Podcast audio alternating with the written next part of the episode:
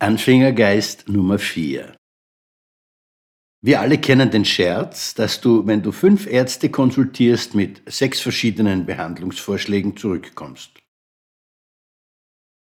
Alle fünf sind dasselbe Ausbildungssystem durchlaufen und alle fünf sind in ihrem Beruf erfolgreich. Alle können auf Erfolge ihrer Patienten verweisen.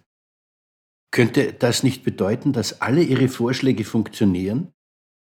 Dass es also zu praktisch jeder Frage unterschiedliche, erfolgreiche Zugänge gibt? Die Welt scheint weniger roboterhaft zu sein, als wir es gelernt haben. Sie scheint unendlich komplexer zu sein, als wir es uns vorstellen.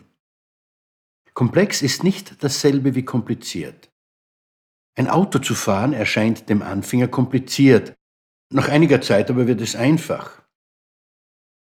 Ein Boot zu steuern ist komplizierter, weil sich das Wasser im Gegensatz zur Straße bewegt und das Boot außerdem auf den Wind reagiert. Der Steuermann muss also auf mehr Komponenten achten als der Autofahrer. Der Pilot eines Flugzeugs muss außerdem noch auf die dritte Dimension achten, auf die Höhe.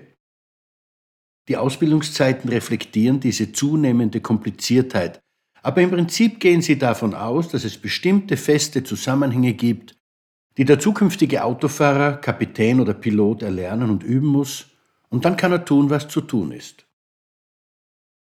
In einem komplexen System existieren nicht nur diese fest verankerten Zusammenhänge, sondern der jeweilige Zustand des Systems hängt von so vielen Variablen ab, dass er nicht nur schwierig vorhersehbar, sondern in Wahrheit unvorhersehbar ist.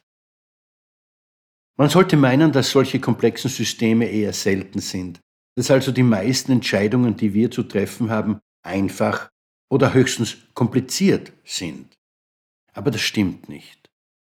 Die meisten Entscheidungen unseres Lebens sind sogar äußerst komplex und wir haben nicht die geringste Ahnung, was wir mit ihnen auslösen. Einen Kaffeevollautomaten zu bedienen ist so einfach, dass es, wie viele meiner weiblichen Bekannten sagen würden, sogar ein Mann zusammenbringt.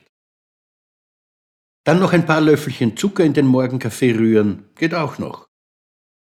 Aber vorherzusagen, ob der Zucker im Zusammenhang mit der genetischen Veranlagung und den sonstigen Ernährungsgewohnheiten zu Diabetes führen wird, und vor allem, welches Löffelchen das Entscheidende sein wird, das ist praktisch unmöglich.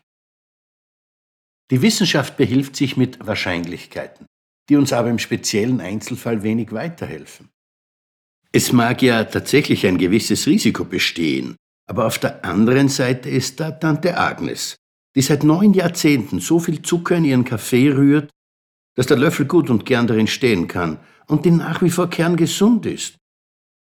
Oder, um vom Zucker wegzukommen, wie heißt es so schön, wer lange raucht, wird alt. Das Leben ist also nicht kompliziert, es ist komplex. Nur schwer oder, wie ich meine, gar nicht in stabile Regeln zu fassen. Und darum finde ich es irgendwie erheiternd, wenn man wieder einmal jemanden trifft, der einem erklärt, wie es wirklich ist. Life loves you. Alles wird wieder gut. Ihr Manfred Winterheller.